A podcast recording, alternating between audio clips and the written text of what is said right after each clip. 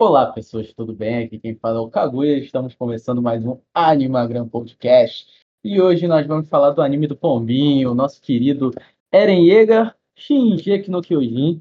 Uma obra muito popular, talvez a maior, uma das obras mais populares do século, por assim dizer. E hoje nós temos aqui o nosso elenco de sempre.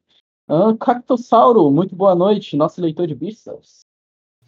É, eu gostaria de me desculpar caso esse podcast fique muito pro lado negativo. Claudinei! Mano, só queria falar que quem inventou o jogo FIFA foi o próprio Diabo, cara. foi o Isayama. Foi. Deve ter sido, cara. e o nosso querido novo Kaguya Fegs, ele pitico. Cara, Kaguya é bom mesmo, viu? Me pegou. E é isso, pessoas. Sigam nossas redes sociais, arroba AnimaGramP no Twitter, arroba Cactossauro no Twitter, arroba FegCagoia no Twitter, arroba Ziriputico no Twitter e arroba Jovem Mancebo no Twitter também. Também temos nossos animalistas, mas animalistas, mas isso você descobre se seguir a gente. Entendeu? Uh, também nosso podcast no Spotify, Animagram Podcast. Então vamos, sem mais delongas, né? Vamos começar aqui agora com o primeiro episódio. É, muita gente diz que é um dos melhores primeiros episódios que tem na indústria. E eu gostaria de discutir isso com vocês, porque o primeiro episódio é um, um ótimo episódio, eu considero. Um episódio muito impactante, que faz você querer assistir a obra. Mas será que é para tanto? Cara, eu gosto muito do primeiro episódio, mas eu acho que essa opinião que eu bem comum por aí, né? Eu acho, eu acho que não é uma opinião muito, tipo, coerente, porque, cara, o plot da, da mãe do Eren era muito previsível, cara. E é o que dá punch maior ali no, no primeiro episódio, né? Pô, Sim. qualquer pessoa que tenha assistido 10 Shonen já dá pra sacar que ela ia morrer, cara. Não, não tem Pô, muito. Eu discordo. Eu discordo. Se a pessoa assistiu 10 Shonens, ela acredita fielmente que não vai morrer. Não, pô. Todo protagonista tem a mãe morta, cara. Mas não é explicitar, não, não fica explícito isso, pô. É mencionado, não mostra assim de cara. Pô. Ah, mas se tava mostrando a mãe dele ali, já dá pra saber o fim, né?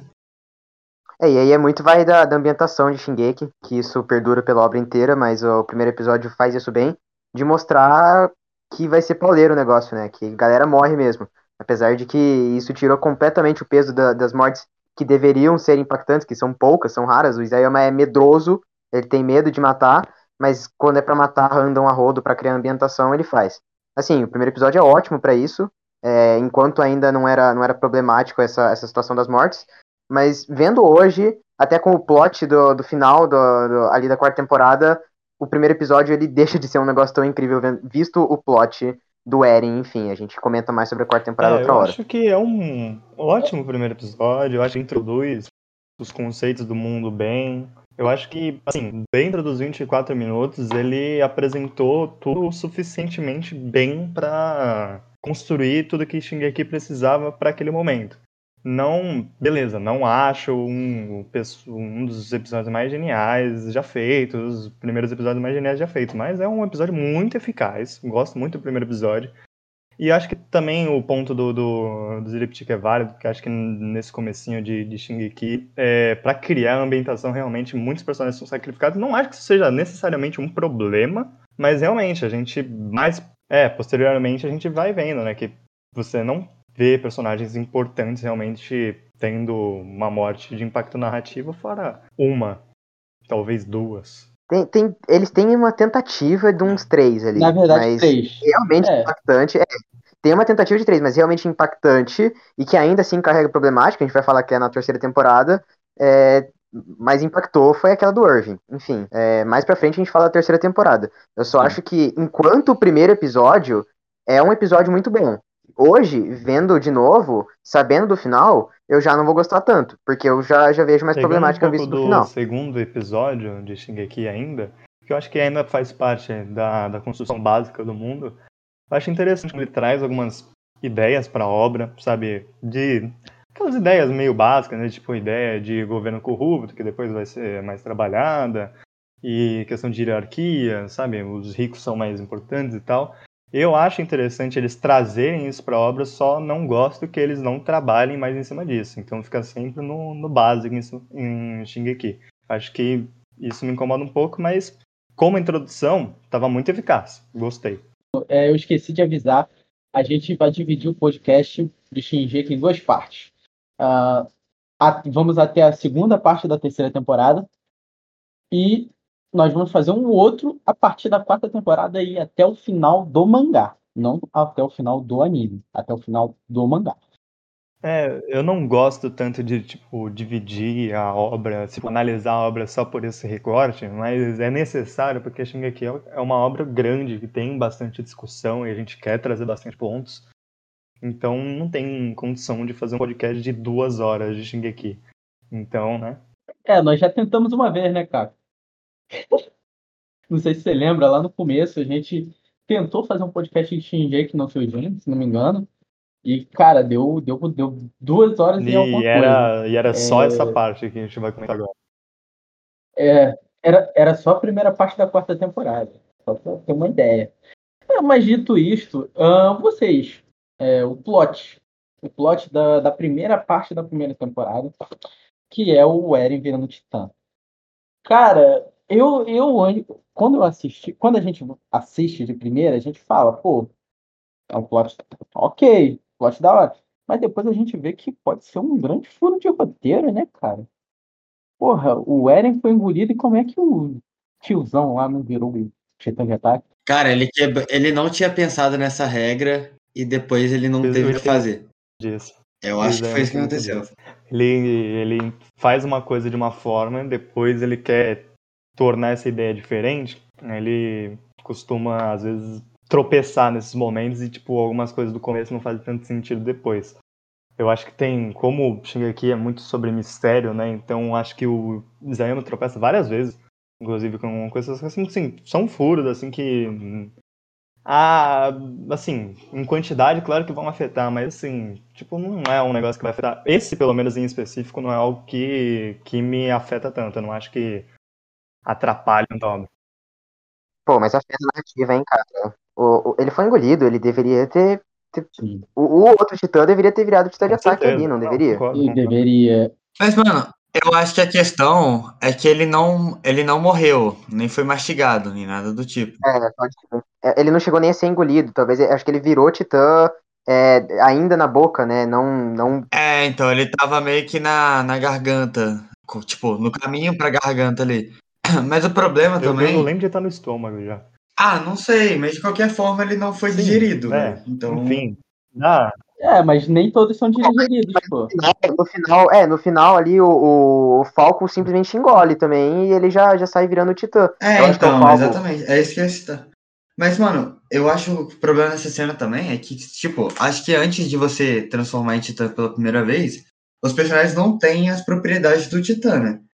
E então o Eren não deveria ter sobrevivido ali quando o Titã engoliu ele. Porque ele não tava regenerando nem nada. E ele tava, tipo, no suco gástrico do, do Titã. Não, não faz sentido. Ele ficou mó tempão lá pensando, cara. Ele tinha que ter derretido ali. Não, não faz eu sentido. Não sei. É, é, é, olha, eu vou lhe falar que a gente não tem muita noção de tempo de quanto ele ficou ali, tá ligado? É, e daí eu acho que vai muito da licença poética. Não, mas não, o tempo não importa muito. Assim que ele bateu ali, era pro corpo dele derreter, velho. É, é que Shingeki, ele é muito, muito. Ele tenta, ele busca ser muito real, ser muito realista. Por isso que a gente tem que ser mais minucioso nesses detalhes e, e cobrar de verdade, igual o Claudinei tá fazendo. Eu acho que se fosse qualquer outro shonen, mais de magia, mais de poder, hum. mais, mais, mais shonen, mais, mais adolescente, a gente não teria que ter uma cobrança desse tipo. Mas Shingeki, ele busca um, realismo, ele, ele tenta ser mais, mais pé no chão.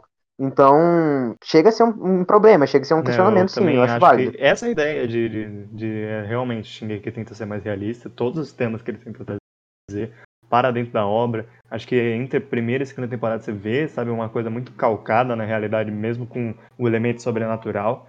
Só que eu acho que isso é um problema que a gente depois vai. A gente vai citar. É um depois. problema. Consegue ser tudo errado, tudo falho. O Isayama fica tudo na primeira camada possível. É. é... O Isayama é um. Nossa, cara, eu tenho uma raiva Tem nele ofensa. nível Mikasa, desculpa. Tem ofensa. Tem uma influência. Mano, já- mas já que tá, a gente tá na vibe de, de alfinetar o Isayama aqui, cara, o começo e toda a vibe de, de pânico ali que passa quando os titãs invadem, quando eles encontram alguns titãs ali, cara, pra, na minha opinião, aquilo ali é, tipo, mérito total da Steph, cara. Porque se você for pegar inscrita mesmo, pegar o que, que tava acontecendo ali, é, não tem muita coisa não, velho. É mais mérito da, da, da trilha sonora, da direção, do que do que tava acontecendo em si. Em muitas, em muitas partes, em muitos momentos, principalmente nesse começo, ele é, ele é muito pela Steph mesmo. Ele. É, se você pega a mesma cena no mangá, é um, um show de horrores, e se você presta atenção no- na narrativa do anime, é também problemático, mas a, a Steph, isso faz eu gostar um pouco de Shingeki nesse começo, porque realmente o, o anime, é, a produção e a direção é uma parada insana. É muito bonito, é muito, muito bom, muito bem feito. Cara, a trilha sonora passa muito terror, velho. É uma das melhores que eu já vi, eu acho que sem exagero. Eu nem acho o diretor de Shingeki tão excepcional quanto a direção dele foi dentro da obra, mas é que eu tenho que pô, admitir que a- ele, como por ser um diretor muito exagerado, e Shingeki ser uma obra muito exagerada, muita gritaria, tudo que ajuda para que os dois se ajudam. Então acho que a direção assim acerta muito. Acho que pegaram o cara certo ali pra fazer. É, então, é, prosseguindo, antes do, do plot do Eren, eu introduzi o plot do Eren um pouquinho mais cedo, mas antes teve, pô, também arcos de treinamento e também um arco onde o Eren ele é julgado, entre aspas, e o Levi aparece como o fodão da parada. Cara, nessa, nessa, nessa questão aí, sobre os personagens secundários sendo apresentados, vocês acham que há algum problema? Vocês acham que é, esses personagens eles foram mal introduzidos, foram bem introduzidos? Eu acho eles bem introduzidos, mas é, depois disso, buraco, né?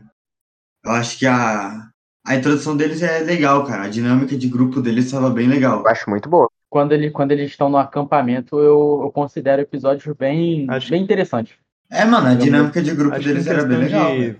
funcionabilidade de, de personagem pro roteiro, tudo é questão de proposta, né? Então, os personagens de Shingeki, eu acho que assim, acho que são pouquíssimos os personagens de Shingeki que a gente vê um desenvolvimento posterior. Geralmente é um personagem regido por apenas um flashback, um background, que dita o comportamento do personagem dele pela obra inteira. Então, acho que, assim, para esse começo, como eu não acho que ele tente ser muito ambicioso em relação a ações de personagem, ser um. a gente sentir o drama de tal personagem. Fora o Eren, né? O Eren é- é um personagem que, assim, eu acredito ser bem conduto no começo. É, Eu acho que ele sintetiza bem a ideia da obra. Eu gosto do Eren como protagonista até certo ponto. Agora, e ele tem uma certa, um certo desenvolvimento, coisa que não tem os outros personagens. Eu acho que não é um problema, desde que você não tivesse a proposta de você trabalhar esses personagens em cima, você ter, por exemplo, catarses de personagem mais pra frente, que por falta de trabalho, falta de desenvolvimento de personagem, acaba pecando. É, eu acho que a cena desse começo que eu gosto bastante é aquela da, da tropa de exploração chegando, de mais uma, uma batalha lá, né? Que eles saíram da, da muralha, eles voltando. E isso introduz muitos personagens, mo- mostra ali a, a reação do- da população com aquele, com, aquela, com aquele povo. E cria um ambiente bem legal, cria uma situação bem maneira. E que nem eu, eu concordo com o cara que tu falou, assim, posteriormente é muito problemático, mas nesse começo eu acho que os personagens. É, isso me incomoda, principalmente, pro futuro, porque nesse começo ele introduz bem conceito dos personagens, personalidade, e eu fiquei com uma expectativa muito grande de que esses personagens fossem ter bons desenvolvimentos, o que acaba não É, a acontecendo. gente comentou sobre a dinâmica do grupo ser boa.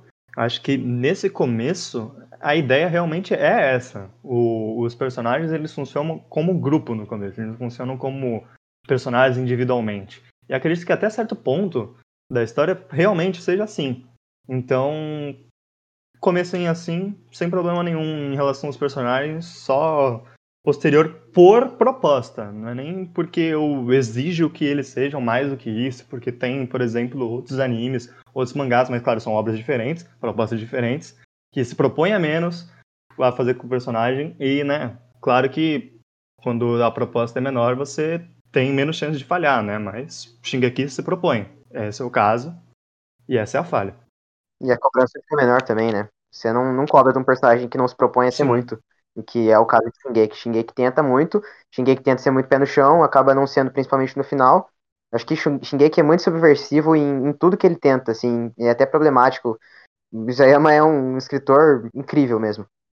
Até como é, o cast funciona até muito bem como ambientação, né? Então, você É. vê, tipo, os personagens, principalmente nessa primeira parte, até na, na segunda temporada, né? Você vê eles funcionando mais como o grupo da tropa de exploração, o grupo dos policiais, ah, os capitalistas, digamos assim, o pessoal da coroa, o pessoal da, da realeza. Então, sabe, eles funcionam como grupo, funcionam como ideia, ao invés de funcionar como personagens individualmente. E isso não é necessariamente o problema. Então, eu gosto dessa parte. Como a meditação Mas funciona. Esse- é bem esse potencial, não só dos personagens, mas até da própria trama, que me deixa mais brava com o Shingeki, que me faz desgostar ainda mais. É porque eu acho que até a própria trama tinha um potencial muito legal de, en- enquanto terceira temporada, enquanto as três primeiras temporadas, enquanto a gente ainda não tem a situação de fora do, do muro, e até mesmo quando a gente tem isso, eu acho que cria um, um potencial muito legal de trabalhar muita coisa, e fica muito no básico tudo. É, Shingeki ele tenta ser muito. Isso que me incomoda, isso que, que me deixa mais bravo. O Shingeki tinha um potencial tremendo, pelo menos no, no que eu senti enquanto eu via. Mano, acho que o maior potencial desperdiçado em Shingeki inteiro é a Mikasa, velho. Totalmente, é a Mikasa, completamente. Era pra ser uma puta personagem, E o desenvolvimento dela não é um desenvolvimento é, difícil, de certa forma. É, a gente vê que ela é uma personagem que não tem personalidade por conta de traumas, que, que teve uma personalidade roubada, ela tem que basear a personalidade dela em outra pessoa. Isso, é, de começo, me encantou, porque eu queria ver o desenvolvimento dela é, quebrando essas amarras do Eren, e acaba que não acontece. Ela realmente foi escrita pra ser isso. É, igual tu falou, não é algo difícil, né, velho? É um bagulho mó É feijão o, com arroz. é o rumo desenvolver de muitos personagem personagens, assim, assim, né? Meio sem. cara. É, Não é. Ah, a maioria dos personagens É, o Yamato de One Piece, por exemplo, é bem assim, é a mesma, mesma trama de, da Mikasa, só que bem feito. E também, né? Background da Mikasa com o Eren ali é delírio coletivo, né, gente? Pelo amor de Deus. Aquilo ali. Pô. Mas vou te falar, cara, eu acho que, tipo assim, dos personagens principais, o único, tirando o Eren, que eu acho que tem um desenvolvimento é, bem, diria bem trabalhado, mas com um pouco mais de atenção, é o Jean, pô. Eu acho que o Jean tem um, tem um desenvolvimento até coerente pro, pra personalidade que foi implantada nele no começo. Cara, ele é um personagem bem Eu acho consistente, velho. Do, do grupo É, eu acho o principal Jan, ali. real- o, esse, o Jan eu realmente acho que é um dos maiores potenciais desperdiçados. Tipo, assim, você pega a ideia, né, tipo, de...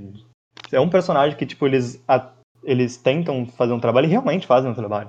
Ele tá querendo ir pra polícia, ele quer ir depois pra trabalhar com exploração e tem seu desenvolvimento por todos os temas que o, o Jan traz. Mas depois disso, sabe, a gente não vê o Jan ser trabalhado.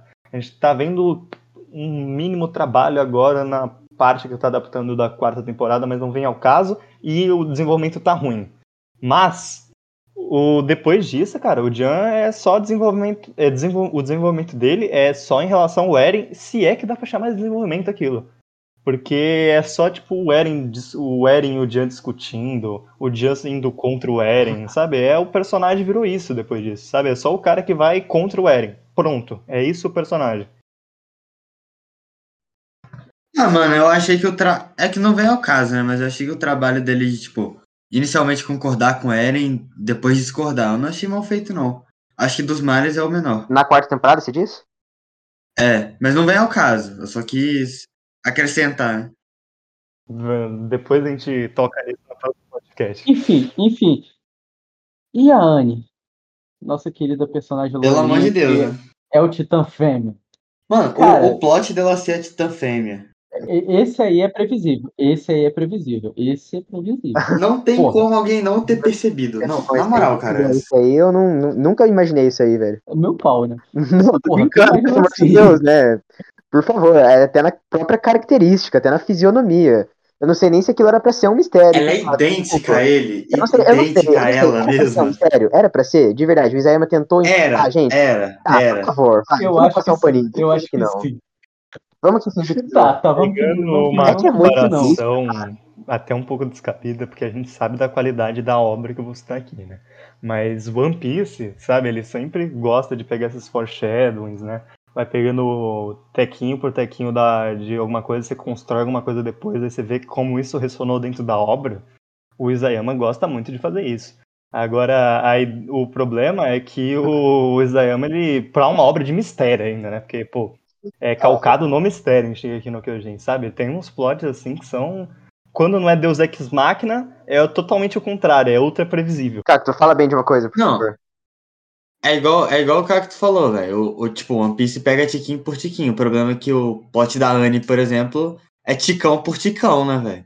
Aquilo era dicas absurdamente sim. fáceis de pegar. Não, mas sei lá, às vezes também vamos fingir, ou pelo menos pensar dessa forma, de que o Isayama não tentou surpreender a gente. Eu É, eu É. acho que esse caso é menos problemático, assim. Não, não acho que seja algo que atrapalha o É, plot ser muito previsível. atrapalho. Nesse caso, alguns plots mais, mais pesados, mais severos, se fossem mais previsíveis, aí seria. Mas esse aí é um, um ponto ali da, da temporada. Eu acho que não atrapalha ele ser tão previsível assim. Ah, não atrapalha, é só estranho mesmo. É engraçado. É engraçado, pô. Pô, é. Do nada, tipo assim, olha, eu sou Fêmea. Porra, cara, desculpa, todo mundo sabia disso, né? Todo mundo. Exato. É o arco. pior é que a, a cena que ela se revela como Titã Fêmea é boa, cara. O problema é que todo mundo já sabia. Aí perdeu o impacto totalmente. Exatamente. É boa por causa exatamente. da direção, mais uma vez, né?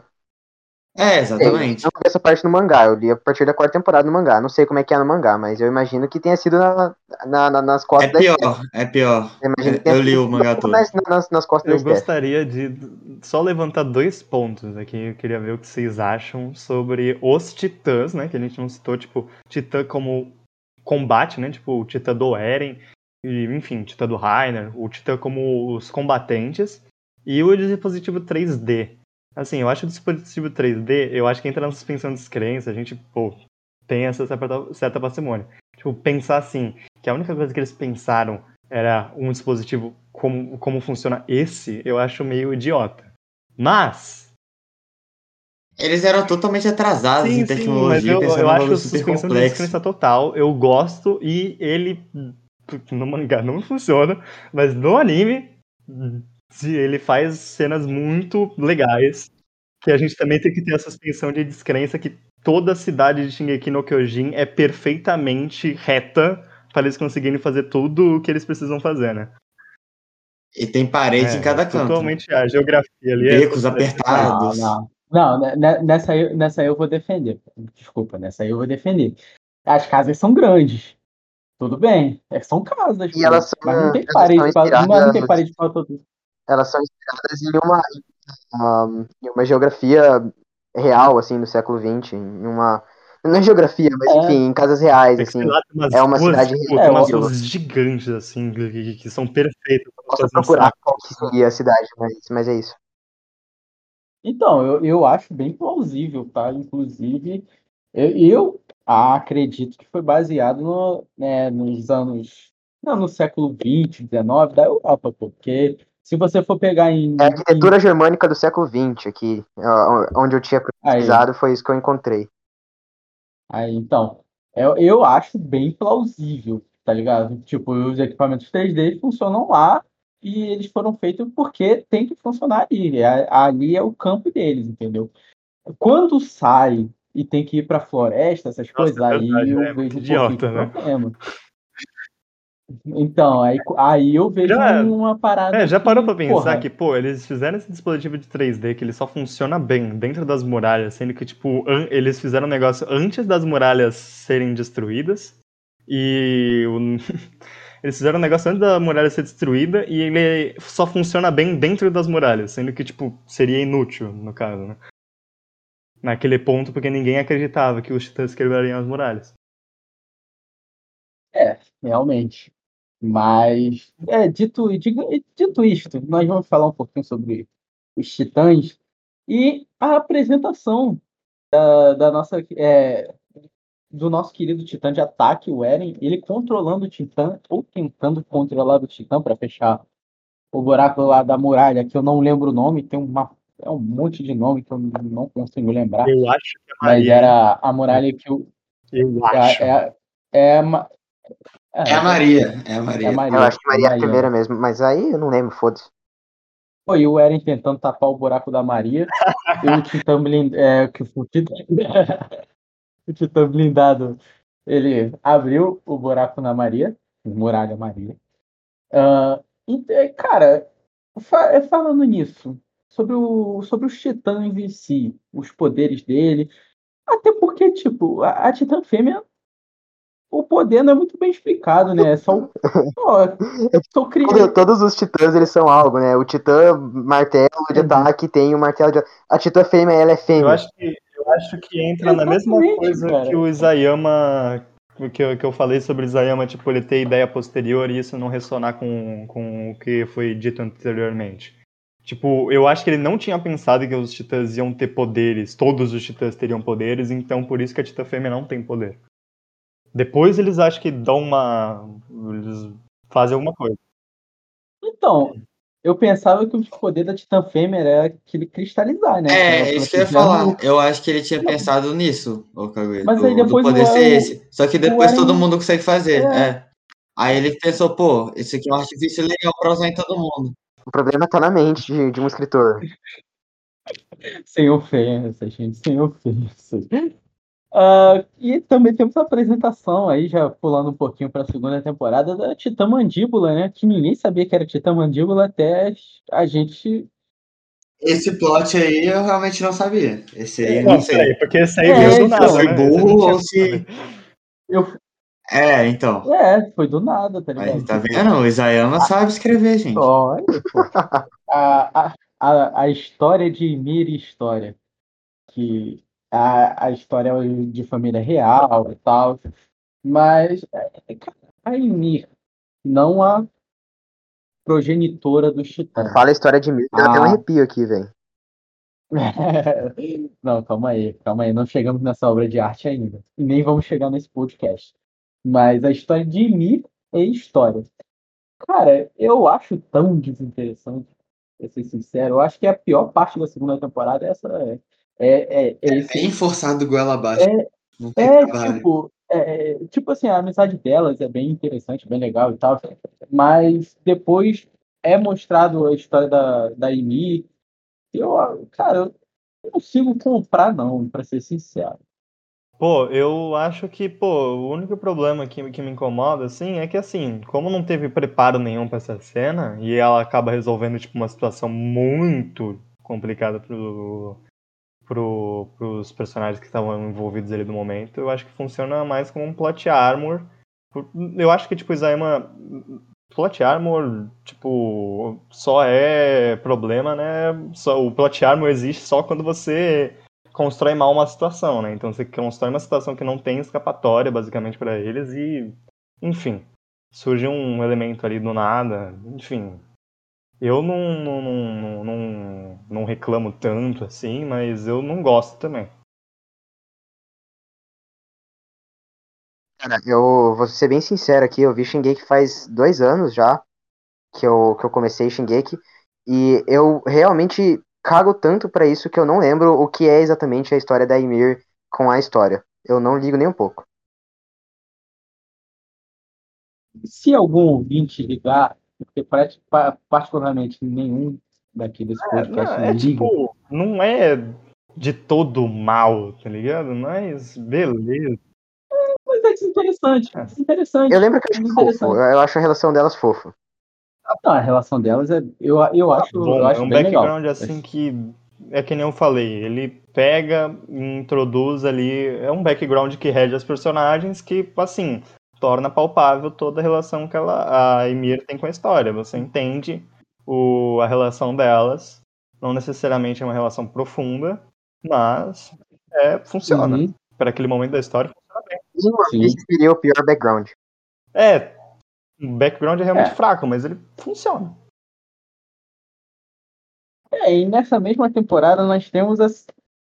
uma, vamos dizer assim, uma, um segundo arco, que é a revelação dos nossos queridos Titã blindado e Titã colossal, que é o nosso querido Bethold e Rainer. Cara, o Rainer tava, tava, tava mole, né? O Rainer tava mole para saber. Agora o Bethold eu fiquei um pouco surpreso, para ser sincero. Cara, essa cena é muito boa, velho. Muito boa. Pra mim é o, a melhor parte de, de Shingeki. Não a melhor parte, né? A melhor, o melhor recorte de Shingeki é esse trechinho da segunda temporada. Da revelação até o final da temporada. Tirando Acho- aquele delírio coletivo lá do, do Mikasa, tá? Eu acho que a gente não falou sobre, pra mim, o maior ponto positivo de Shingeki, que é o, o hype, né? Assim, eu acho que não é problema a gente pegar a obra e, traz, e funcionar muito por, por hype, né? A gente tem na primeira temporada, na segunda temporada, que nem o Kaguya disse sobre a cena do Erwin, que é tipo puro hype. Nessa segunda temporada a gente tem muita cena que é tipo hype, hype, hype, muita hype. cena hype. Muita cena hype. Até Mas- no, no final da terceira temporada também, bastante disso. Então, eu acho que esses são o, a, a melhor coisa de Shingeki no Kyojin. O problema é que é, o problema pra mim não é ele ser hype, o problema é ele fazer tipo o, que ele faz em volta disso. Se fosse só hype, Shingeki no Kyojin pra mim se manteria sólido. Olha, eu, eu até entendo, mas muitos shonen são feitos por hype, tá ligado? Ah, só, por somente hype. Eu, eu, eu, não, eu não considero isso um problema, deixando bem claro aqui. Eu até considero, tipo assim, se você quer atingir um público, você tem que colocar hype. Então, eu acredito bem que o hype funciona pra caramba com. eu Vou dizer Até assim. Até com a- pela demografia, né? A demografia precisa Cara, eu disso. já acho que, que shonen, assim, é, a, gente, a gente vê a maioria dos shonens, eles buscam a maior parte do tempo prender o público pelo hype, mas eu acho que em todos os casos, em, em todos é exagero, mas a maioria dos casos, a gente tem um pouco mais ali do, do enredo e o entorno desse hype, o que gera o hype, é muito melhor que Shingeki. Shingeki não acho problemático ele ser só hype, inclusive eu gosto das primeiras temporadas, eu gosto um pouco desse começo, justamente porque ele é muito hype, ele tem umas cenas muito da hora, ele, principalmente por conta da direção da produção do, da, da Witch, que é perfeita. É, per- perfeito exagero, vai, mas que é muito boa. É, eu acho que o hype sustenta muito. Mas o entorno, o enredo, é muito problemático em vários momentos. Eu acho que outros shonens, eles buscam, sim, hypar por, por bastante, é o principal do, do que o shonen busca, mas ainda assim faz mais do que isso e faz mais que Shingeki. Pô, Eu eu, não- acho, eu, eu, eu acho a produção de Shingeki perfeita até a terceira temporada. Não, perfeita não. Perfeita É a gente per, foi. perfeita. per- não, Olha, olha Não. o CGI do Colossal, cara. não, então, então, eu, tô- tentando lembrar quando o Colossal foi feito em CG, por isso que eu tô aqui. É na A segunda temporada. É na Segunda. segunda, né? Então a primeira temporada a produção é perfeita, o resto é nada. É, mas assim, é, eu, eu gosto. Eu, eu- nem acho que a construção dos momentos de hype são mal feitas. Eu acho que. Acho que assim, do- dos momentos que eu consigo lembrar de cabeça, assim, por exemplo, tem a cena do, do Eren tapando a muralha. Acho que a construção ali é bem feita. Porque a gente tem toda, é, sintetiza toda a ideia de que a humanidade está vencendo a, a primeira batalha contra os titãs. Então a gente também tem o Eren contra a Anne, quando ele vira titã, tentando virar titã, sabe? Eu acho que a construção ali é bem, bem feita. E, porra, a trilha sonora ali, puta, Eu acho que melhores. isso teve mais ambientação, cara. Mais ambientação. Eu acho a ambientação de Shingeki excelente. E eu acho que esses momentos de hype eles se sustentam mais por isso do que realmente por uma construção do enredo. Ah, sim, mas eu acho que eles usam a ambientação pra construir o enredo. Eu acho que eu, eu acho que funciona dessa forma. A segunda temporada também, eu acho que a segunda temporada, sei lá, é é mais o Erwin gritando mesmo. Mas pô, é da O hora. gritando é Cara, é que a. caralho. É que virou, tipo, muito meme, mas o, a cena do Tatakai é bem boa, cara. Sim, sim, a gente Sim, tem pô. pô, cenas bem legais. A, Pô, terceira, te- a terceira temporada é síntese disso aí. A gente tem o momento que eles estão indo pra, pra muralha que tudo começou, pra É. ter a batalha final, digamos assim, do, do que vai ser decidido em Troche. Se eu não me engano é Troche, eu posso estar errado. É, e então acho que, pô, a construção é bacana. O problema é que o Israel, pô, atropela tudo, sabe? Você, você pega pra, pra construir os momentos de hype, tipo, as coisas não faz sentido, tá ligado? Algumas coisas, principalmente na terceira temporada. As coisas. Tipo, você vai pegar, tipo assim, puta, esse momento foi hype, mas, tipo, olha que, que, tudo que ele atropelou de roteiro para conseguir chegar É nisso aí. tá? Geralmente o objetivo daquela cena também é algo estúpido, é, a, o- a prévia daquilo também geralmente é algo que não, não agrada. Todas essas cenas de hype, assim, elas se sustentam por serem muito bonitas, por, por terem uma, ambi- uma ambientação bacana, mas eu não, não gosto da construção geral e de onde elas geralmente vão, vão chegar, qual o nor- o que normalmente são os objetivos dessas cenas. Ah, prosseguindo então aqui é, com a nossa querida terceira temporada, que já começa com uma cena muito boa do Levi, com, se não me engano, Kenny? É o nome do. É o Kenny. É o Kenny. E-. E aí começa o arco político de Shingeki no Kyojin, onde o pessoal do, do exército tenta dar um golpe de Estado naquele rei que, pô, desculpa, eu ri muito quando, quando, quando foi é, mostrado quem era o rei, tipo assim, no, num, em um episódio, é, no final mostra o cara, parece ser um cara muito, muito, muito corrupto, tá ligado? Muito brabo, que vai dificultar o caminho deles, e no outro episódio é só um bêbado, tá ligado? Eu acho que foi a melhor parte de Shingeki no Kyojin, cara. Cara, eu tenho muita coisa pra reclamar dessa parte. Essa, eu acho que essa, essa parte, ela, tipo, é tão, sei lá, ela tão usa mal os recursos narrativos, sabe? Eu acho que em contrapartida do que a gente, tipo, como eu tinha elogiado antes, como o Shingeki usa os personagens, tipo, eles não necessariamente precisam ter uma construção, porque a proposta naquele momento não era ter uma construção. E tudo, tu- todos os personagens funcionavam bem, às vezes sem flashback, alguns personagens funcionavam sem background, porque a gente entendia a ambientação, entendia o que estava acontecendo, entendia o entorno. Agora a gente, nessa terceira temporada, e tipo, a gente, com o trabalho que a gente tem antes, sabe, sempre o personagem que é. que a gente tem um trabalho a mais, um grupo que a gente tem um trabalho a mais, para que ele funcione melhor na, na história, ele sempre ressona. Ele, a gente sempre, é, sempre o objetivo da obra tá conversando na primeira e na segunda temporada, sempre tá conversando com o que vai ser dito. Então a gente tem um objetivo e o que a gente vai descobrindo até chegar nesse objetivo sempre tá ressonando. A gente, tipo, não é uma coisa deslocada. Coisa que nessa terceira temporada, gente, ó, o, o Levi e o, e o Kenny, você tira o background desses dois personagens, beleza, a gente vai ter dois personagens mais fracos. Mas eles não dizem nada sobre a ambientação de Shingeki. Eles não dizem nada sobre a história. Eles não dizem nada. O- a, a- como é que é o, a milícia do Kenny ali, a galera, o exército do Kenny, eu acho que ele, ele entra bem legal na, na narrativa de governo que, que tem em Shingeki, como um, um, um exército paralelo, né? Um exército paralelo que é um exército miliciano que tá rolando ali. Mas enquanto os personagens, principalmente pelo Levi, são os personagens que eu menos gosto de Shingeki, é, as cenas, é, de novo, vão se, sus- se sustentar por hype, e aí eu vou concordar com o Cacto que, num, num geral, do que a gente tá querendo ver da obra, do que a gente já foi preparado durante as outras duas temporadas, é bastante deslocado, é bastante. Não, não é imersivo, senão pelo, pela ação. Mano, o Isaías pediu pra produção cortar, pô, partes do É. arco do mangá, pô. Pra não dizer que é completamente inútil, o Kenny ele é Ackerman e por ele ser Ackerman, ele agrega alguma coisa na história. Mas, sabe, a gente podia ter tantas formas mais criativas, umas formas que conversem melhor com a obra, pra gente No que, que poder ele agrega introduzir. sendo Ackerman? Ele não conversa nem com a Mikasa, Ah, velho. cara, é um poder novo, cara. Essa parte de É, aqui não vira magia.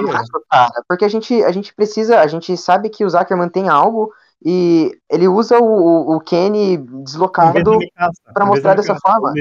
é, de forma tosca, assim, é um negócio Ah. que tinha que ter mais. Ele nem trabalhou um paralelo ali, nem- não um paralelo, uma ligação ali entre Levi, Mikasa e Kenny. Se, É. Ele se tipo, ele se resume só a Levi e Kenny. E de novo, ele ignorando o potencial desenvolvimento da Mikasa, né? Incrível. Cara, uma coisa que me incomoda muito é o Levi e a Mikasa terem interações um com o outro e nenhuma sobre eles serem Arkermans. Nenhuma. Uhum. Cara, isso é tão bizarro, mano. Isso é muito. Cara, eu acompanhei Shingeki a segunda temporada saindo semanal, cara. E, tipo, eu ficava teorizando o diálogo deles e, e etc. Interações brabas deles, assim, por serem Akimas. E não tem nada, velho. É bizarro, cara. É bizarro. Introdução de poder mágico pra caraca, né? Do nada a gente descobre que os Ackermans são sobrenaturais e têm hiper instintos de sobrevivência e de luta. A gente descobre que os titãs, na verdade, têm uma origem mística, não que não conversa nem um pouco com o resto da obra, porque a gente, como a gente tinha dito, esse é o ponto que eu queria chegar, porque é, tinha dito antes sobre a obra ser muito calcada na realidade. Tipo, um negócio que não conversa, sabe? A gente tem, sabe, o único elemento místico, místico não, sobrenatural que a gente tinha da obra era o Titãs, e eu acho que ele funcionaria melhor se fosse é, que nem é, em certo modo, é, assim, te injeta lá um negócio na medula e o cara vira titã. Eu acho que isso é interessante, é um experimento, acho uma ideia interessante. Ainda mais como eles usam a ambientação em favor disso, né? Então, tipo, os eudianos são punidos, digamos, os revolucionários ali do, do de Mali são punidos e se transformam em titãs. Eu acho que isso é uma ideia legal. Agora, o problema é que, pô, a origem disso tudo é o Faimir, que é uma que deu origem aos titãs sobrenaturais e, e os poderes nem fazem sentido se você for parar para pensar. Mas isso aí vai ser um assunto mais para a quarta temporada que eu quero abordar. E, cara, e eu não acho que o misticismo de, de Shingeki converse com a obra, não acho que o passado do, do Levi e do Kenny conversem de alguma maneira com o que está querendo ser passado, sabe? Porque a gente tem três coisas acontecendo em paralelo, né? A gente tem a história e o Eren é, em volta da, da, da história lá do da irmã dela, e todo o lance da realeza, e também tem o golpe de Estado rolando, e tem o Kenny e o Levi, sabe? Hum, não sei é, o que, que isso agregaria pro, pro que estava acontecendo na obra no momento. É só alguma coisa. O Levi é o personagem mais desinteressante da obra até o momento. Então, não sei nem, potencialmente a gente até consegue ter interesse nele, mas ele é muito sem graça, ele é muito chato. Então, em qualquer instância, em tudo que aquilo representa, é um saco de assistir.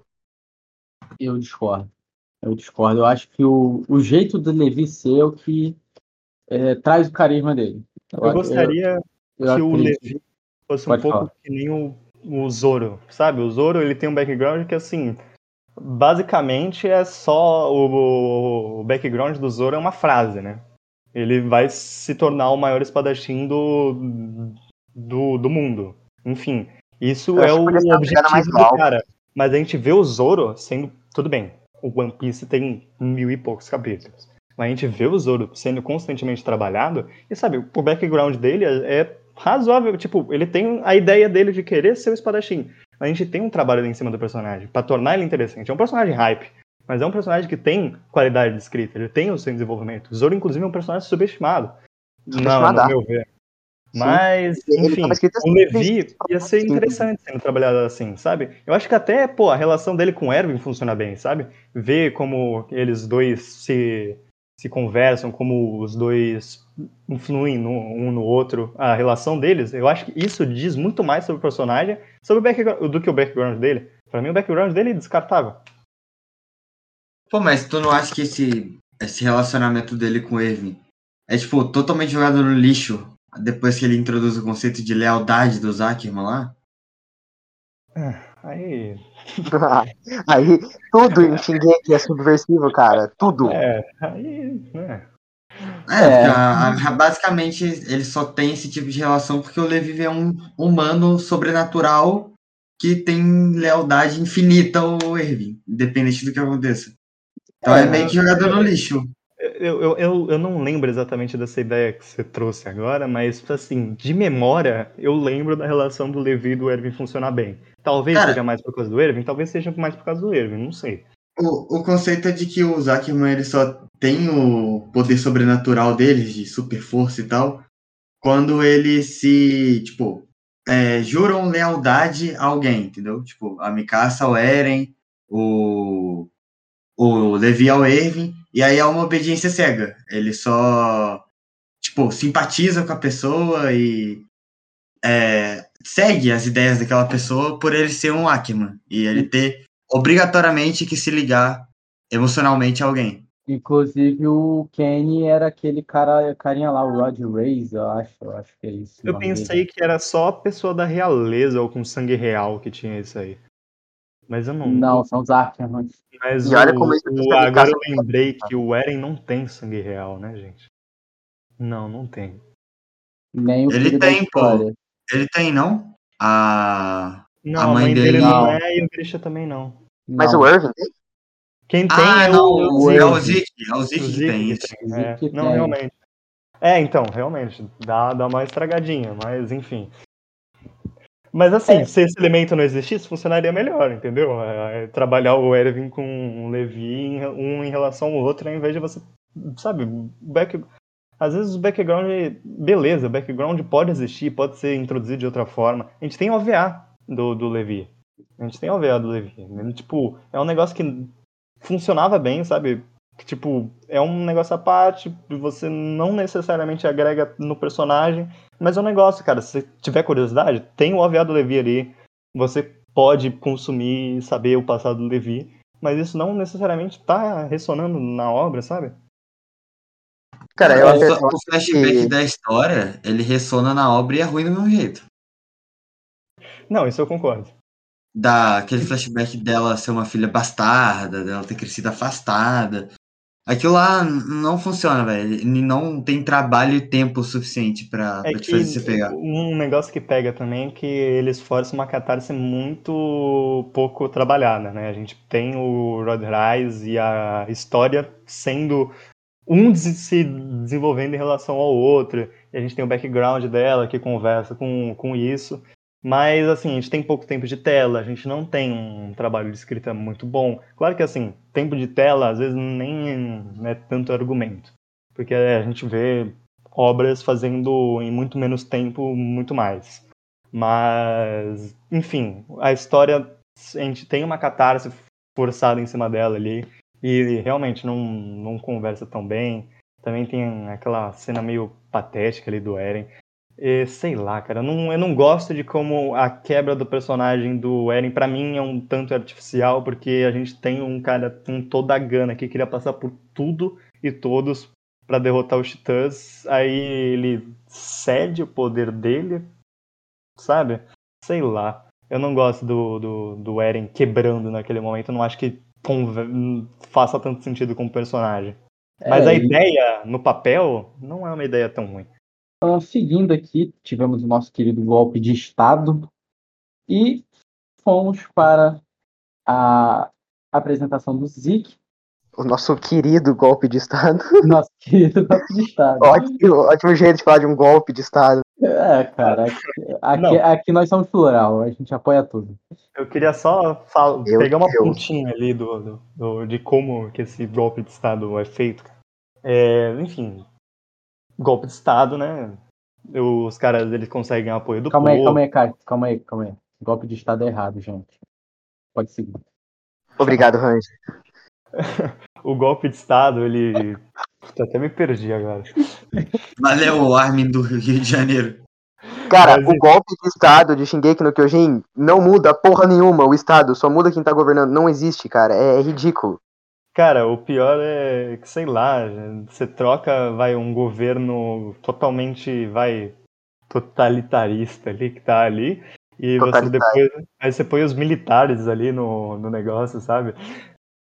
E o cara que ajuda lá o golpe também é um outro desvairado, é um maníaco que, que É literalmente meia dúzia, cara. É isso que aconteceu. É, e a forma que, como isso acontece é meio bizarra, né? Como eles conseguem o apoio da população. Não sei se vocês vão lembrar, porque é um ponto bem específico. Mas a Range, ela bola um plano para revelar os planos do, do- da família real, enfim, do, do pessoal que tá ali no governo. E, sabe, é um cara do, do, do governo que, que sabe sobre os segredos do governo. Aí a Range embosca ele, um pessoal da, da, da tropa de exploração embosca ele, e ele conta todos os podres do, do, do, governo. Ele conta tudo, por nada, sabe? Tipo, ele não precisava contar, ele conta pra tudo, assim, tipo, se esnobando. Ah, porque eu sou foda, tá ligado? Ah, não sei o quê. Aí ele conta tudo, aí, tipo, todo mundo lá tava em volta, assim, ah, aí tava todo mundo lá em volta, tipo, do, a população tava toda em volta vendo, ah, não, esses caras do governo são podres mesmo, hein, cara, a gente tem que apoiar essa tropa de exploração. Eu só queria pegar essa conveniência de roteiro para eles conseguirem o apoio da, da, da para fazer o golpe de Estado. Mas fora isso, sei lá, o golpe de Estado, assim, no mangá, é péssimo, assim. A gente tem. Que bom que o Isayama pediu pra cortar no anime. Quanto menos daquilo ali, melhor. Nossa senhora, que crítica pesada. Hein? Uh, nós também uh, tivemos nessa segunda parte da terceira temporada, apresentamos nosso querido Zeke, um grande personagem, uh, que obviamente é, dá para ver que ele vai ter uma importância na história. E a terceira parte da não, segunda parte da terceira temporada é, já começa naquela, naquele no frenético, né, cara? Já, já começa no plano, plano do no plano do pessoal da esqueci o nome da equipe, é o exploração, né? Exploração. A tropa de exploração. Uhum. Tropa de exploração, é isso aí.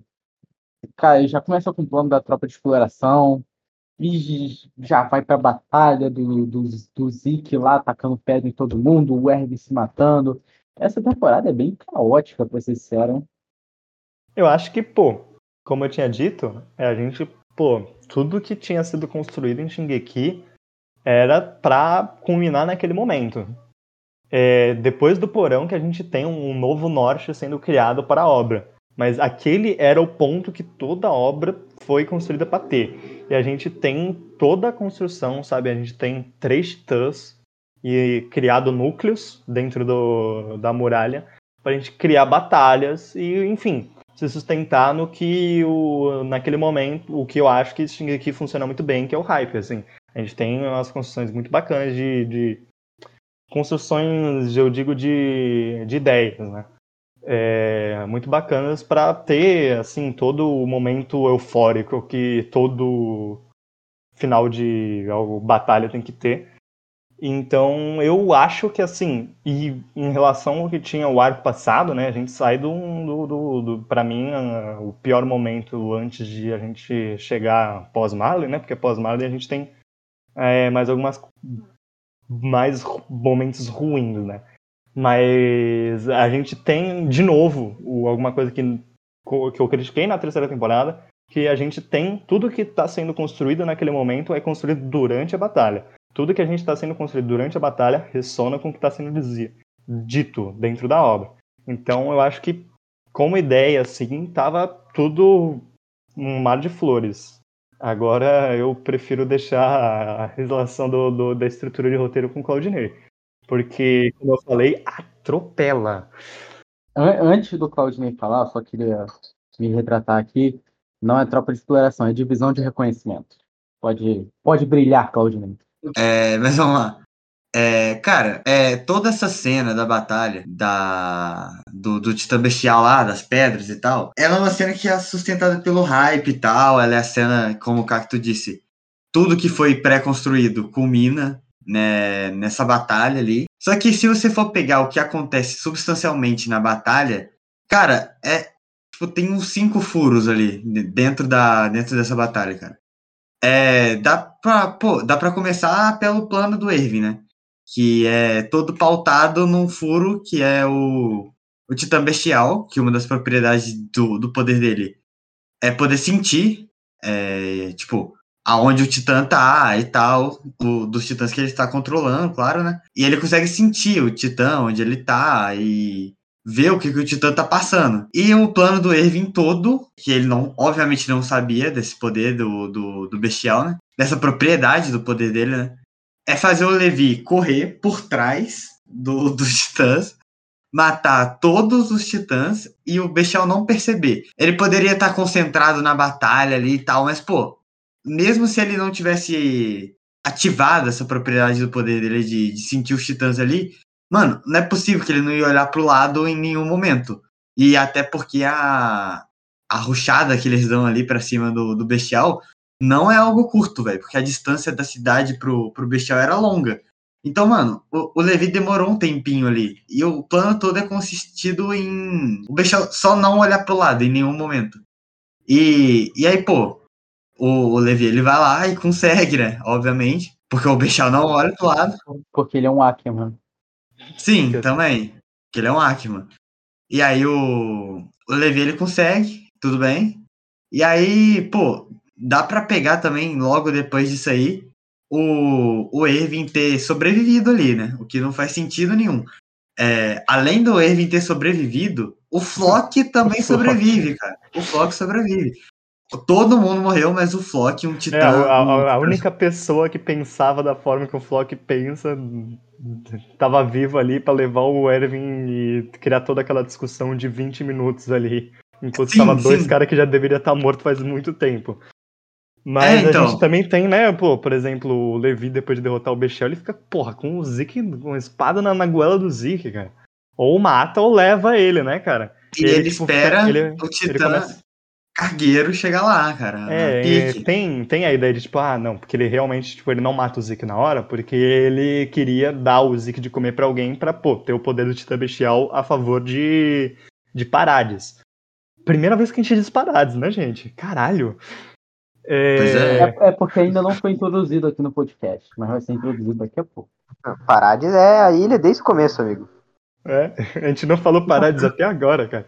Mas assim, pô, é um Ackerman, né, gente? A gente fala, pô, a gente fa- falou sobre os poderes sobrenaturais que tem o Ackerman, mas ele não percebe que tem um Titã de uma tonelada correndo na direção dele.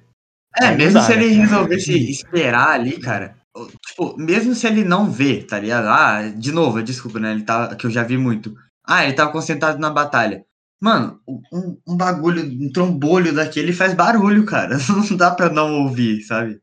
Ou ele tem que ver, ou ele tem que ouvir, cara. Isso mostra muito como o Isayama, o Isayama ele não sabe escrever batalha. Tipo, a última batalha ela também. Não, mas sério, agora, agora de verdade. Não, todas foram de verdade, mas é que o Isayama ele não sabe escrever uma batalha decente seguindo o- o- os próprio, a própria base de, de roteiro de, de coisas que ele pode colocar na história utilizando os personagens é, que ele já tinha construído anteriormente. Porque a batalha final de Shingeki também é, é cheio desse tipo de coisa. E isso aí só, só, só, só mostrou pra gente que ia ser assim no final. Tem muito plot armor em Shingeki. Eu acho que é- esse é o- exatamente o ponto que eu queria chegar. As batalhas de Shingeki no Kyojin são mal estruturadas. Porque a gente tem muito plot armor e eu acho que eu não estruturei muito bem essa ideia de plot armor ainda. É, ou, assim, nada. é, Tipo, você pode construir uma situação. Ah, Antes, primeiro, explica o que é plot armor. Plot armor é quando o roteiro tá protegendo os personagens. Quando o roteiro protege os personagens, sabe? Ah, aquele momento ali que o personagem deveria ter morrido, você só, só, só, sobreviveu por causa do protagonismo, aquele, aquele negócio, sabe? É, é- é tipo os mil capítulos de One Piece. É, digamos É, assim. é o Wing Mary, vamos lá. Aí, enfim, a gente. Você, beleza, você pode construir a batalha do- da forma que você quiser. Só que, assim, a forma que você tem que resolver não pode ser sempre conveniente, sabe? Então, eu acho que Shingeki, pô, toda hora erra nisso. Sabe? Você sempre tem as resoluções mais idiotas possíveis. Você coloca os, os personagens numa situação assim, tipo, direto você coloca o personagem, tipo assim, não tem como eles saírem dessa. E realmente não tem como eles saírem dessa, eles, pô, bolam uma ideia, o Isayama bola umas ideias idiotas que nem fazem sentido, convenientes, pra você conseguir resolver essa situação.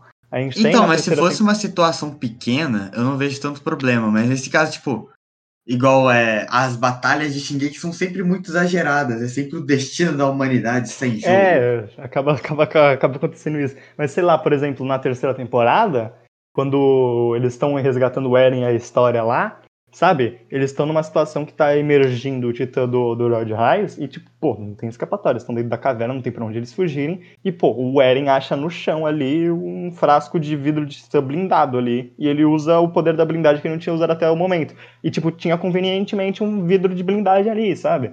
É sempre essas ideias idiotas para resolver, sabe? Tem a Mikasa e o Eren conversando na segunda temporada e, tipo, o Eren desbloqueia um novo poder ali que salva eles daquela situação. O problema não tá em si deles, dele sair daquela situação. O problema é que não tem preparo, não tem uma ideia sendo trabalhada para ele conseguir resolver essa situação. E, pô, idiota, né? E de novo é aquilo que a gente já falou sobre Shingeki tentar ser, ser mais, mais realista, tentar ser mais de verdade e ser mais problemático do que qualquer outro shonen. Porque a gente pode dizer, cara, esse tipo de coisa acontece, é, é meio problemático, é completamente problemático na real, mas em muitos shonens que eles são mais por, por magia, a gente tem que ter uma suspensão de, de descrença maior em relação ao nascer, nascer poder, né? Geração de poder do nada por mais que em alguns problemas, em alguns, em alguns casos sejam bem problemáticos. Eu acho que Shingeki ele vira mais ainda é, por tentar ser, durante toda a sua narrativa, tentar ser mais real do que qualquer outro shonen, e inclusive faz com que muita gente fique falando que ele não é shonen, que ele na verdade é um seinen, ou ele é um shonen muito adulto, porque ele não é, ele é só um shonen genérico, e, enfim, é, shonen, era Shonen Densetsu e Shonen o que mesmo? É, não, cara, eu tava esperando essa aqui desde o começo do podcast, tá? Muito obrigado, Igor e Vitor Verde, por serem referências na, na cultura japonesa. Introduzirem o conceito do Shonen Neketsu, o Shonen Sangue Quente, que é onde Shingeki claramente se enquadra. Enfim, além do, dos bagulhos que eu falei da, da luta lá do, do Titã Bestial, na, não dá para deixar de citar o, pra, o bagulho mais problemático da segunda parte da terceira temporada para mim, que é o Armin, carbonizado vivo lá. é sacanagem aquilo. aquilo é sacanagem. Então, eu, eu, o que eu ia falar é o seguinte: eu vou dar duas opções para vocês: Armin ou Erwin. pra mim não tinha que estar nenhum dos dois vivo, né, cara? É, então. Passando por aquela situação não. ali. Da, eu queria também citar que, além do Erwin ter ficado milagrosamente vivo ali, eles carregaram o Erwin por uma distância bem grande, um corpo quase morto, e não aconteceu nada com o corpo dele, né? É, mas é, eu acho que é, a escolha entre Erwin e Armin, eu acho que a obra tenta conversar mais com o público do que realmente ter uma lógica no que eles estão fazendo, sabe? Não tem lógica tipo, na, na escolha do, porque do, do é, é, puramente poético é, aquilo ali. Claramente, a, a ideia mais lógica é o Erwin ser ressuscitado. Claramente. Claramente. E a gente, porque, pô, é o líder do, do da humanidade, digamos assim, naquele momento. É, só que a gente tem o Armin por toda uma questão narrativa, porque é uma construção de o Armin ser o sucessor do, do Erwin, a gente sempre. Inclusive, eu acho que a construção. aquela parada do Armin que entendeu o Eren, porque a gente tem o Eren mais como centro do, do da parada naquele momento, de ser o, o titã de ataque. E o, o Armin ser o cara que, que mais se relaciona fácil com o Eren, o cara, o cara que mais entende o Eren. Então era, de certa forma, o único cara que podia é, dar continuidade no plano do, do, de, de geral ali, que se baseava muito no Eren. Será? Porque o Erwin, ele construiu todas as situações até o momento ali, sabe? É... Mesmo com o Eren. Mas, enfim, eu acho que assim, a escolha do Armin é uma escolha que funciona muito melhor pro roteiro, assim, tipo, pro, pro que a obra tá querendo dizer, porque é o que tá sendo trabalhado pro Armin, ele ser o sucessor do Erwin, por mais que eu ache a construção um pouco besta, sabe? O Armin é totalmente escanteado em Shingeki até aquele momento, basicamente. E a gente, tipo, tem sempre aquela. aquele. Sei lá, eles têm aquela situação, tipo, não, porque o Armin é inteligente, gente. E na terceira temporada, sei lá, o Erwin deposita, sabe? Tipo, você é mais inteligente do que eu, sabe? Da onde que veio essa ideia, tá ligado? Cara, o Armin, pra mim, é, tipo assim, eu, eu odeio o Armin, pra ser sincero. Eu acho que é um. Em qualquer instância, é, mesmo que ah, faz para a história, para a narrativa, seria melhor. Cara, é, é ser lógico. É ser lógico. O Shingeki sempre tentou ser lógico. Sim, sim. Por mais que não conseguiu. Mas sempre tentou ser lógico. A lógica era o erro, cara. Não tem como. Não tinha outra escolha. É, é, por, é isso que eu digo. É o que eu digo. Eu acho que a obra, naquele momento, ela tenta mais conversar com o espectador e te convencer de que aquela escolha era certa, porque não é escolha lógica. Claramente não, não é escolha lógica. E, e eles tentam jogar, sabe, no, no, porque realmente é a parte emocional. É, a gente nem citou a parte emocional do Erwin, que acho que talvez seja a coisa mais interessante que a gente tenha nesse momento da, da terceira temporada. A gente E o momento, e o momento do Armin também. É um momento interessante do Armin. Ele sendo cremado é um momento interessante de personagem do Armin. Eu só reclamo da estruturação que teve ali. Agora a gente tem um trabalho interessante do Erwin. O, o Erwin, tanto o Erwin quanto o Armin. O Armin um pouco mais de desenvolvimento. Mas o Erwin é um personagem que é regido pelo background dele que, beleza, ele tem um background lá com o pai e ele quer descobrir a, o que tem dentro do porão. Eu acho ele um personagem interessante. Eu acho a ideia de você trazer um cara que está disposto, ele está disposto a atropelar a humanidade em favor do, do sonho que ele tem. Só que, assim, o problema para mim dessa ideia tá assim, porque primeiro o background do, do Erwin para mim é um background meio pá, não, não gosto muito do background, eu gosto do trabalho que tem em cima do background. Mas o problema é que você tá balanceando, sabe, a vida de mil, centenas, milhares de soldados para pro sonho do Erwin, sabe? Você tá balanceando os dois, sabe? Porque o trabalho que a gente tem ali naquele momento, sabe? É o Erwin se sacrificando junto com a tropa, como se, tipo, ele fosse um herói também, sendo que, tipo, na verdade ele é um babaca. Enfim, é, é o pró-militarismo de Shingeki, sabe? Eu, eu, assim, são ideias que não funcionam na minha cabeça, sabe? Eu não são coisas que pessoalmente não funcionam comigo, porque não é a mensagem que conversa comigo. Mas, enfim, a gente tem todo a, o trabalho do Erwin, ter a subversão das ideias dele, tipo, ter um arco de personagem fechado e ele negar ser a, esco a escolha lógica, é o que fecha bem o arco do personagem. O problema é que a escolha é ilógica, né? Tipo, não faz sentido eles fazerem isso. Eu acho que a obra conversa mais com o público do que conversar, ter uma lógica interna na, na obra mesmo. É, e, e, novamente, cara, a cena em si é muito bem feita. O problema é o que, tipo, o que levou até aquela cena. E o objetivo final dela também, né? Sim. É, o que eu falei, pô, todos os personagens de Shingeki são, tipo, pra, quase todos os personagens são um background, sabe? Você, tipo, colocou.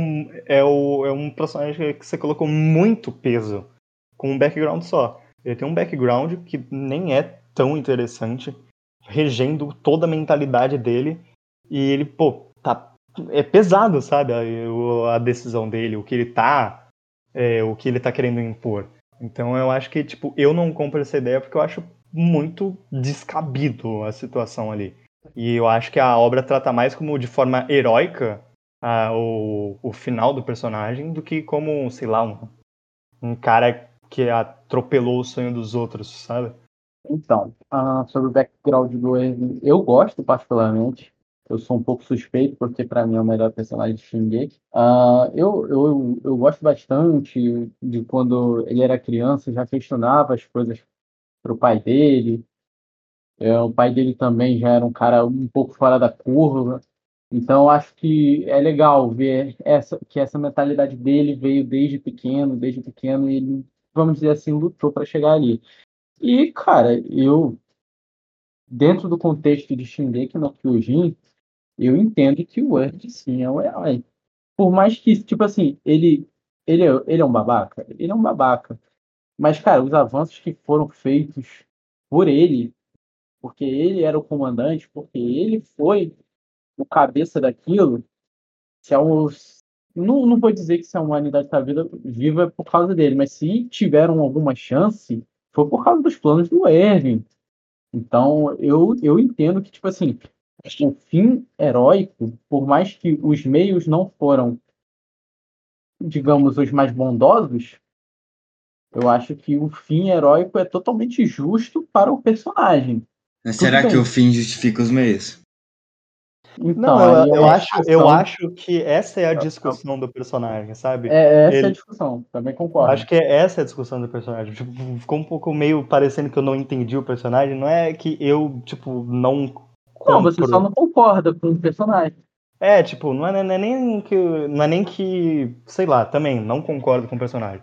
Mas é a questão de, tipo, o Erwin, não, não é que, tipo, eu não acho. Tipo, eu acho que ele realmente concordo que, tipo, a humanidade só avançou por causa dele. Eu acho que ele fez sacrifícios necessários para que a humanidade prosperasse. Eu acho que essa ideia é bem trabalhar. O problema, para mim, é como eles fazem um background que não é um background ruim, é um background que até conversa assim, tem a ambientação de tipo, você vê que o Erwin na escola tinha uma doutrina, então tipo, é uma coisa assim que conversa com a obra, é uma coisa que tem a dizer. O problema para mim é que o sabe, o Erwin se torna tipo um maníaco, sabe? Ele tá disposto a sacrificar tudo para ele ver o não para a humanidade, tipo, ele não quer que a humanidade vença naquele momento, sabe?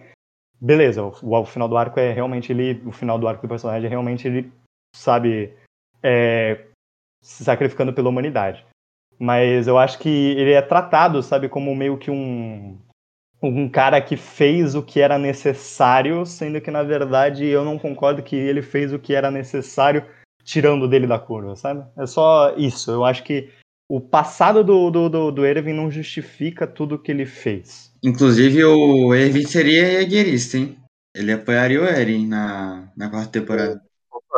A narrativa ela abre essa, essas interpretações, ela de certa forma que tem essa complexidade, isso não dá pra, pra mentir, mas é que é, em várias representações de vários personagens, o Isayama traz representações reais e o Irving não foge disso. E eu acho que, narrativamente, o Irving como personagem, é, a gente teria que analisar cada um com a sua ética, o, o que a gente acha da, da, do, do, que o personagem dele está representando, mas a inspiração para a criação dele é um general nazista, é o Irving Rommel, um general nazista.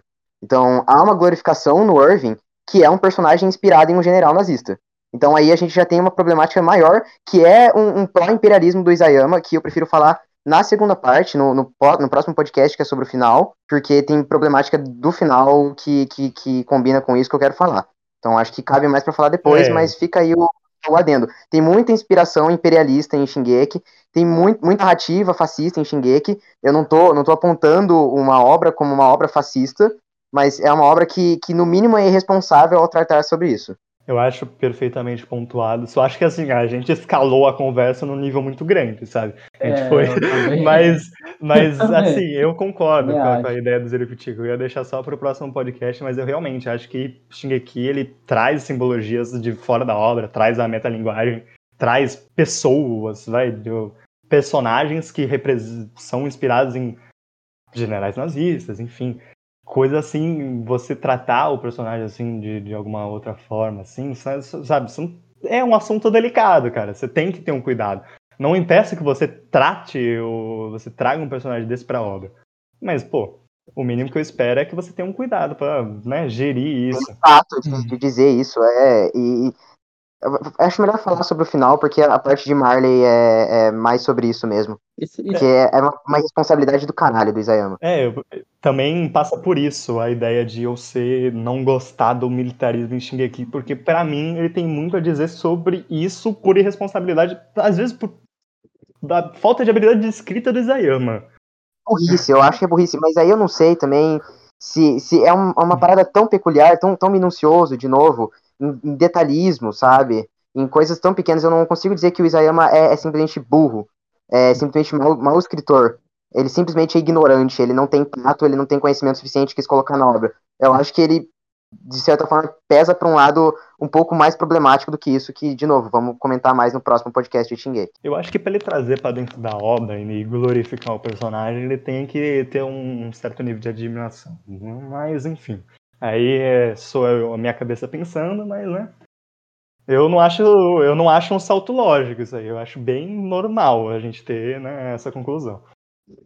Escalamos para assuntos bem delicados agora, né, né pessoas? Então, pode nem quer pontuar pro final mesmo? Ou... Queria, queria. Eu só queria, tipo, trazer um questionamento, né? Que, tipo, voltando pro anime. É, se o, o, o Isayama ele queria propor essa discussão do Armin é, ou Erwin ali, quem seria salvo, ele precisava chegar num meio tão exagerado e melancólico para aquela situação dos dois estarem semi-mortos ali. Porque para mim o... Eu acho que isso funciona dessa forma. Mas, mano, pra mim... Porque é mais ambientação de novo. Mas, mano, pra mim o maior problema dessa parte toda é isso, cara. Como eles chegaram ali. O que, tipo, é um, um furo de roteiro gritante, cara. O Armin e o Erwin estarem vivos ali. Eu sei que Shingeki ele se sustenta pelo hype e tal, mas aí é um furo muito grande, cara. Não, não precisava de exagerar tanto. É incomoda, assim, incomoda pra caralho. Tipo, é que nem você falou, Shingeki se sustenta pelo hype e é o que a gente falou durante o podcast também. É, o, o, o pré e o pós, o objetivo desse hype e o, o que, o que é, acontece para chegar no, nesse momento, eles geralmente não são muito bons. E nesse caso foi péssimo. Foi um negócio completamente absurdo que não tem como a gente defender. E culmina em uma situação, em um momento hype de novo. Só que não, não é o suficiente, eu acho, para aprender depois de um, uma situação tão, tão furada quanto aquilo. É, o mínimo é. que eu espero de uma obra que quer que o máximo que ele o uma maior qualidade é o hype, o máximo que o mínimo que eu espero dela é que, pô, até chegar nesse hype ele estruture alguma coisa normal, sabe, básica, uma coisa que não seja furada, uma coisa que não seja contraditória, só isso que eu peço. Coisa que não é não, não tem. Por isso que eu acho essa parte ruim. Por mais que eu tenha evidenciado que é uma parte emocional, uma parte que tudo culminou nisso. Eu, eu elogiei certos momentos também. Tipo, eu, eu falei do, do, é, do, do Irving como personagem, eu gosto do, do personagem como Irving. O único, o único problema para mim é esse balanceamento. Eu não acho que o peso do, do sonho do, do Irving tenha o peso de milhares de soldados, sabe? Eu acho que tipo, é uma, um salto lógico do Irving bizarro. Mas fora isso, eu acho que é um trabalho interessante do Irving. E o Armin também tem um trabalho interessante. A relação do Bertoldi, do Rainer com o pessoal de Parades, eu também acho interessante, mas seja tipo. Eu, eu, eu acho bem interessante também, cara. É, então. Eu acho, assim, muita coisa interessante nessa parte, até a gente chegar no porão. Aí eu já não, já não gosto mais desses plot twists. Pô, eu nem falei, eu acho aquela cena do, do Eren apontando pro mar, essa cena é muito hype. Essa cena é muito foda. Eu, tipo, eu realmente acho do caralho essa cena. É uma cena maneira. E é isso, pessoas. O porão, eu acho que eu vou deixar para o próximo podcast. Por quê? Porque ele linka muito com a quarta temporada. Então eu acho que gente, o, o, porão a gente pode deixar para falar lá, que aí a gente vai ter mais um, um pouquinho de tempo para gastar. Concordam? Então eu só quero pontuar sobre. Assim, a gente pula a revelação e chega no, no momento que o Eren tá no mar ali e ele fala lá dos inimigos, enfim, todo mundo sabe mas a gente vai abordar mais sobre Marley depois. Mas eu queria reconhecer que é uma cena interessante, é uma cena que realmente foi uma construção bacana pra gente chegar naquele momento, e eu acho que não é problema nenhum ali em a cena do mar, eu acho uma cena legal. E, enfim. A melhor cena de... Eu não sei, cara, eu acho que eu prefiro a minha cena de hype mesmo. Eu prefiro a minha cena de hype, sei hum. lá, o Eren tapando a muralha de Trost. É, é Trost? Sei lá, é Maria, sei lá também, não sei o nome de nada, cara. É tudo igual, as muralhas. É, é, é, com, aquela, com aquela bola exatamente perfeita, redondamente sim, sim. perfeita, assim, adoro essa cena. Foi, foi desenhado com, com, com um passo, tá ligado? Perfeitamente redondo. Mas é isso, pessoas. Então, porão, a gente vai falar sobre no Shinji do Kyojin depois do porão. Então é isso. Uh, Zeripitico, quer pontuar uma coisa? Alguma coisa? É, Red Swan é a melhor opening de Shingeki. E a gente fala sobre isso em outro podcast de opiniões impopulares. E é isso. Eu, eu só bati em Shingeki aqui, mas durante um minuto e meio ouvindo essa opening, eu viro fã. Swan Des... é muito bom mesmo. Desculpa, gente. Eu já vou me adiantar aqui. Eu não consegui defender Shingeki, gente. Eu não consigo, eu detesto essa obra. É, puro que o Ziriptico trouxe, sabe? Tipo, eu tenho um certo ódio da obra, sabe? Uma certa raiva da obra por essas ideias que o Isayama traz, que a gente vai abordar na, na no próximo Sim. podcast. Inclusive, Ziriptico, o, o Ziriptico promete no, no próximo podcast. É, eu não consigo, sabe? Nosso, nossa relação com a obra nunca vai ser totalmente como é que se diz? Imparcial? Imparcial. Nunca vai ser totalmente imparcial. Eu não consigo apagar o que eu acho que é a construção de tudo ali. Eu não consigo dizer que a terceira temporada, tipo, o Shingeki é um bom anime até certo ponto, porque é uma construção contínua, sabe? A gente tem o resto da obra, que para mim quer dizer coisas péssimas. Então, e... desculpa, gente, eu não consigo ter apreço por essa obra, não consegui elogiar. O máximo que eu consegui, eu fiz, gente. Não consigo mais do que isso. E quando a gente foi imparcial em algum momento aqui nesse podcast? Acho difícil.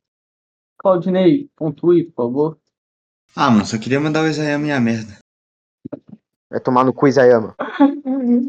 Gente do céu, quanto amor para dar. E que vocês que ouviram esse episódio de Shingeki no Kyojin aqui até o final, espero que não xinguem a gente, tá? Espero. Porque, olha, eu acho que dá pra contar nos dedos as coisas boas que a gente falou aqui. Mas fiquem com, nossas redes sociais, arroba pp, under- arroba cactossauro, arroba ziripitico, arroba arroba jovem mancebo. E é isso, pessoas. Muito obrigado pelo acesso e até a próxima semana que teremos o escolhas da temporada? Escolhas da temporada. Então escolheremos os animes que nós vamos ver na temporada de abril. E é isso. Tchau, tchau.